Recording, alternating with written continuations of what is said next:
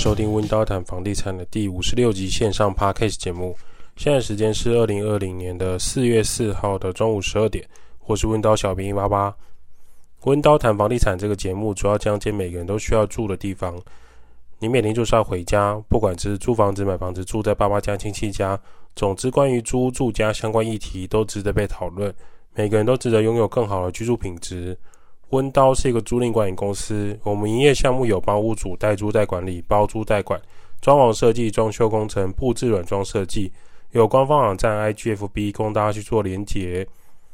期盼所有呢在花东泰鲁阁号的家人们都能平安无事。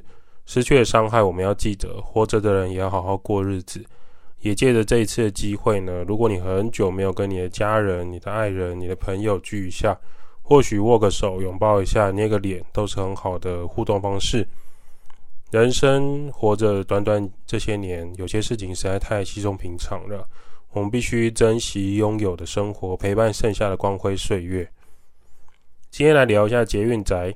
捷运宅是很多人内心想象中最梦幻的房子，想象中起床五分钟。搭电梯到楼下就可以进捷运，是否真的如此方便呢？今天我们就来跟大家说说这个捷运宅的好处跟坏处。捷运宅在很多人的内心定义不同，有些人会觉得说走路到捷运五分钟，捷运到站就到家，捷运走路十分钟内都算是捷运宅，对他来说十分的方便。那我们另外一种法规呢，定义的捷运宅是什么？我们通常会说是捷运。政府、建商共同建筑的房屋，捷运共构宅这种案件，会是公开标售或是长期租给建商的方式。在土地分区上，会有因为捷运系统要经过很多的捷运用地，以及呢，捷运车站就是要盖在这一块土地这个地点，或者是说特殊用途的交通用地，会由政府这边来先行告知。这些都是捷运宅可能产生的原因。而脑筋动得快的人就会发现，诶，这是一个商机。如果我可以提早当先知，早一步知道哪些地方要变成捷运，或是捷运会通过这个地方，我不就可以趁早插旗买这边的土地或房子了吗？问题就在于，当你已经知道的时候，隔壁邻居也知道，隔壁老王也知道，你已经是很下游的厂商了。首先，政府跟交通部要先开会确认，然后会有多次的专家学者研究。接下来就是建商来处理相关的案件，然后才会释出这样的消息。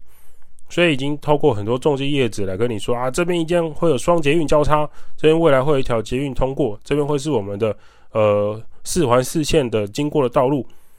未来这块土地会都更，会变成捷运车站。往往你已经知道这个消息的时候，是铁丝网都已经化成一块一块的土地了。这样的消息已经晚了别人一步。不过呢，当你在这个时间点知道，其实还不算。就算你不是先知，其实也是先行者。例如说，现在都只是杂草寸生的一个土地，你现在购入的话，未来还是有机会上涨。就是很多人会有这种抢先一步的心态。所以假设说，这个周围的旧公寓呢，或是土地持分很大的透天厝，会先把它买起来，先种树，后面乘凉，慢慢的就会看到种子发芽。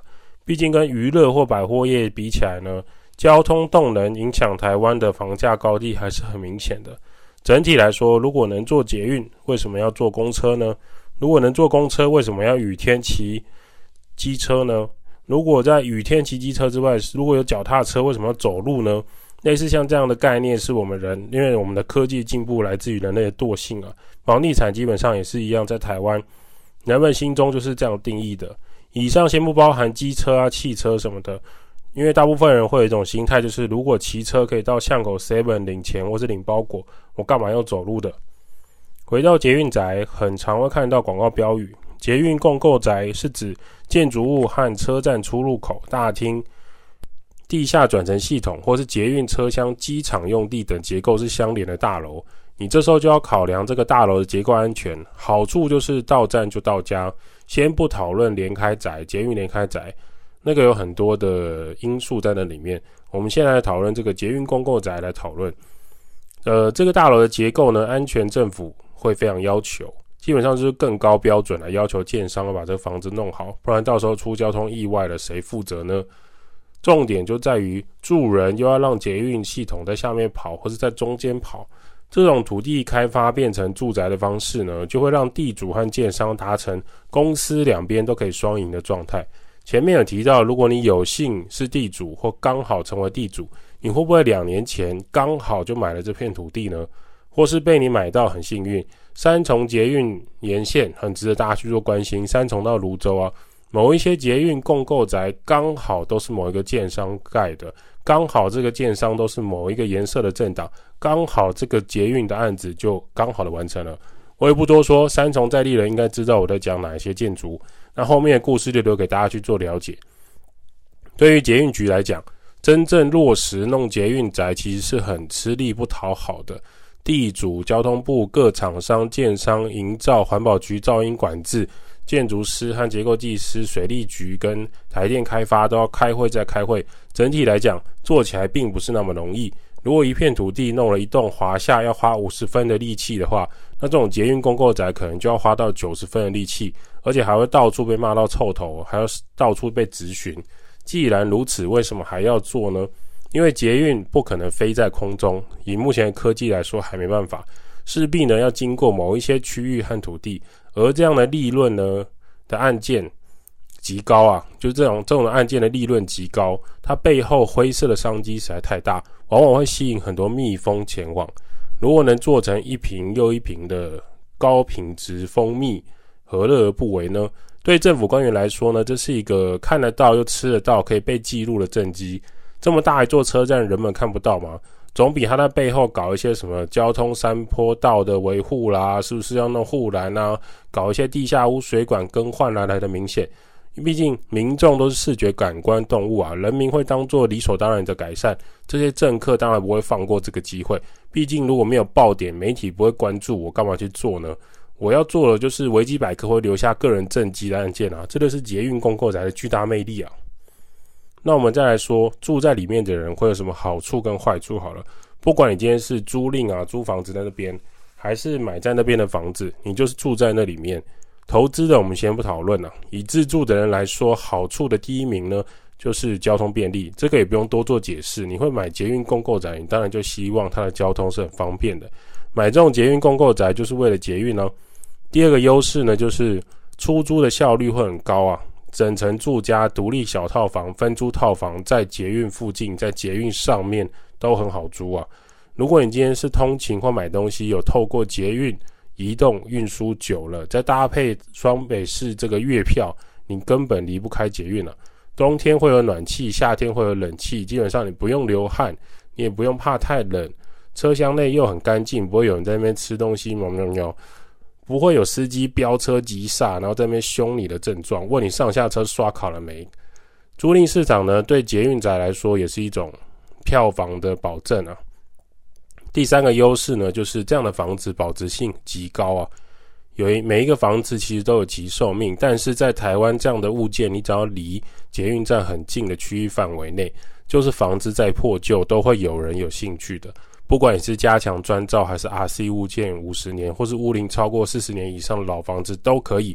这种公寓透天也没关系，因为它绝对是符合建商还有这边在地都跟土地老地主想要盖房子的区块，想要方便捷运的族群需求。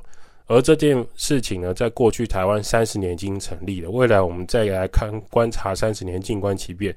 我们现在来看台湾目前有捷运的，就是台北、台中、高雄。那我们接着来看这些捷运站对人们有没有什么不同的看法。讲完优点呢，不免俗就是来讲缺点了。那这六大缺点可能也是你必须理解的。当你理解也可以接受以后，再来找这种捷运共构宅，因为它的缺点也是很明显的。第一个就是因为它捷运的房子保值啊，它保值性很高，所以呢，它在前面屋子很旧的情况下，它可能就卖比别人贵。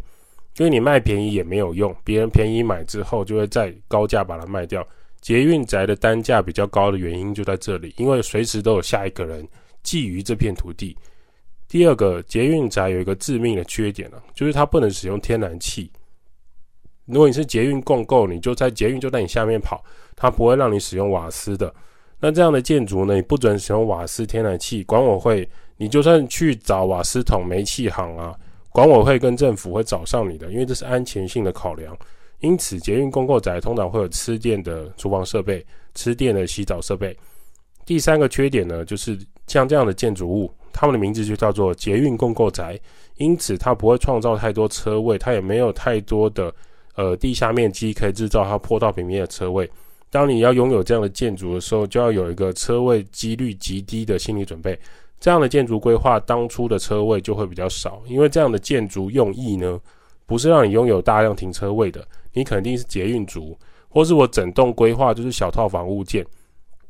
第四个缺点就是震动，不可讳言啦，只要有车在你家楼下运行，这么大一台车，这么多车厢，你家就一定会震动，不可能没有。有些比较敏感的人，他随时都可以感受到细微的震动。再不然就是这种。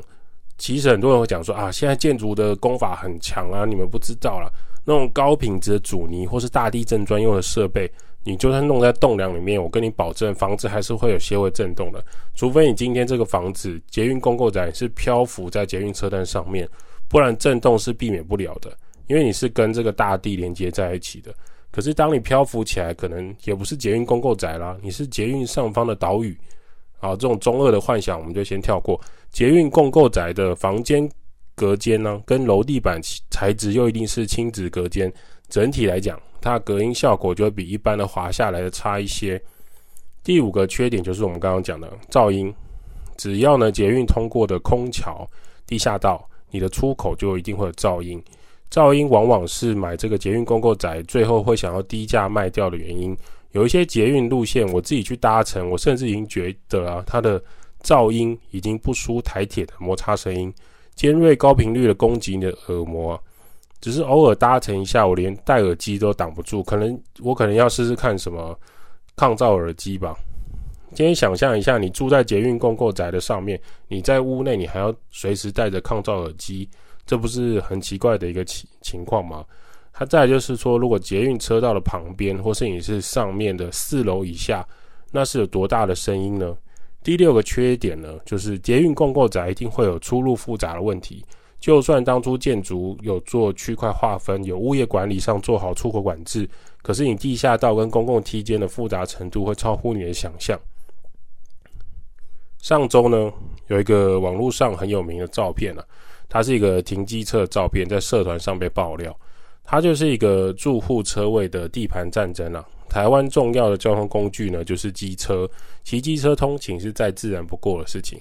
有一些家庭甚至可能不只有一台机车，所以导致公用空间呢、是不太够停车的，所以公寓、华厦这种集合住宅的车位竞争就十分的激烈。前呃，这个网友的分享就是邻居为了抢车位。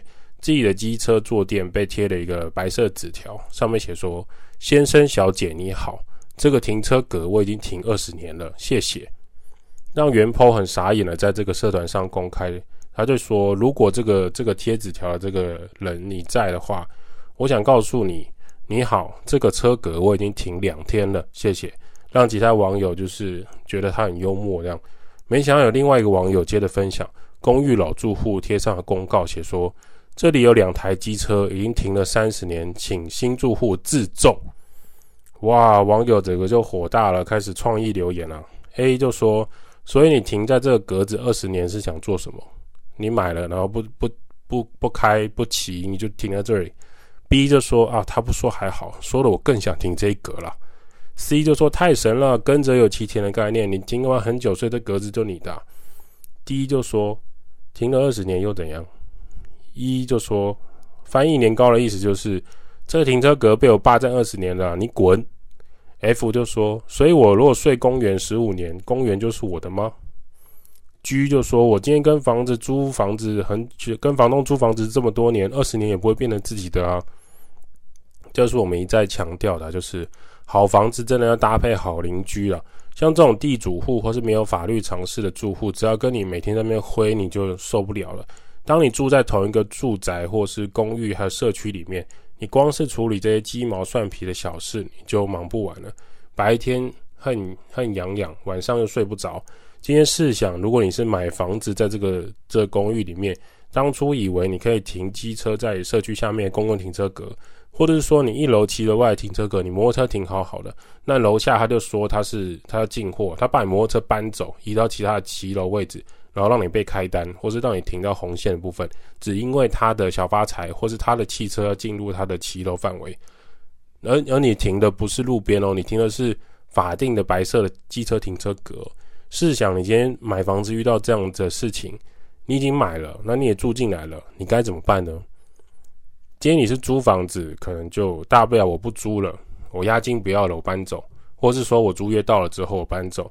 可是你今天买房子的时候，你已经落地在这里了，甚至你有小孩，那你带着你的小孩遇到这样的状况，然后你你你要怎么办呢？有些网友会讲，你就跟你邻居输赢啊，我们就互告啊什么。好，问题来了，这是你的住家，然后你三天两头都会跟这邻居碰面，以后恶言相向会是好事情吗？光是抢这机车停车格会是有很好的下场吗？再来就是说，你这个血压飙升或者进出梯间，你都会提心吊胆。比如说进入梯间都怕被邻居开门乱骂啊，或是质疑啊，或是有各种的你们的言语上的交流，甚至已经 K 卡挡去，对不对？已经互相要互殴的程度了。你给他态度矫正，他也给你一个态度矫正。那这样子，这样的住家品质是你想要的吗？这样的租屋品质是你想要的吗？最后还是想讲了，那个阿伯阿上啊，你机车已经停了二十年、三十年，也该换人停了吧？霸占机车格真的是吃相很难看啊，跟敬老尊贤一点关系都没有，真是老人家不讲武德啊！温刀照顾房客就像我的家，代租代管、包租代管、装修工程、布置设计。Podcast 分享租屋投资房地产，今天的温刀谈房地产先到这里，有什么想法欢迎跟大家留言，五星吹捧起来，我们就回答你的留言喽。温刀小编会在下一期跟大家分享房地产相关议题。